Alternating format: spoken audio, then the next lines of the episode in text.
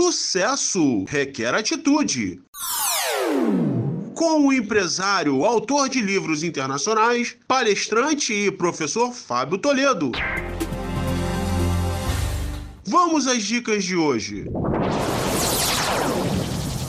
Olá, queridos ouvintes, bem-vindos mais uma vez à nossa coluna Sucesso Requer Atitude.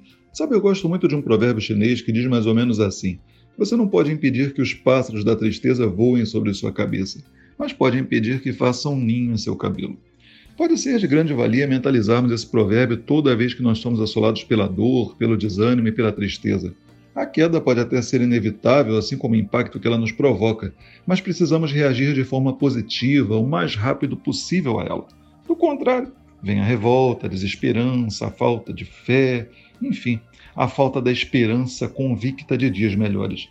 E isso pode ser muito perigoso, certo? Porque faz com que a gente baixe as nossas energias, nossas defesas. E tal como um veículo, nós precisamos de combustível para dar novamente a partida.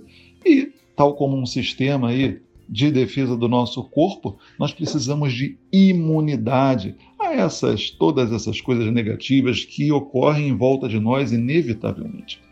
Sabe, Diversos sistemas eletrônicos autônomos possuem um dispositivo ou software independente guardião chamado Watchdog, ou cão de guarda em inglês.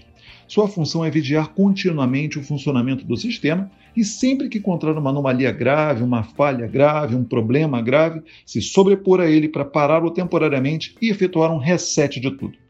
Já dizia Jesus, certo, é preciso orar, mas também vigiar. É preciso que a nossa mente esteja sempre em estado de vigilância, para ativarmos aí o nosso watchdog mental sempre que necessário. Para isso, ele vai fazer o quê? Após uma pausa para reflexão, convictos aí que tudo tem um propósito e que trazemos conosco o necessário para vencer os desafios aos quais somos submetidos todos os dias, renovar a nossa fé, reiniciarmos mais fortes, revigorados, esperançosos e convictos da vitória. Enfim, desculpe ser redundante, mas eu gostaria de repetir o que eu disse na abertura da coluna de hoje. Você não pode impedir que os pássaros da tristeza voem sobre sua cabeça, mas certamente pode impedir que façam um ninho sobre seu cabelo. Por isso, espanta a tristeza e vamos à luta, certo? Bom, e se quiser saber mais, acessa lá www.fabiotoledonaweb.com.br. Lá você tem acesso de, a livros para download gratuito, as minhas mídias sociais, enfim, se quiser se conectar, acessa lá.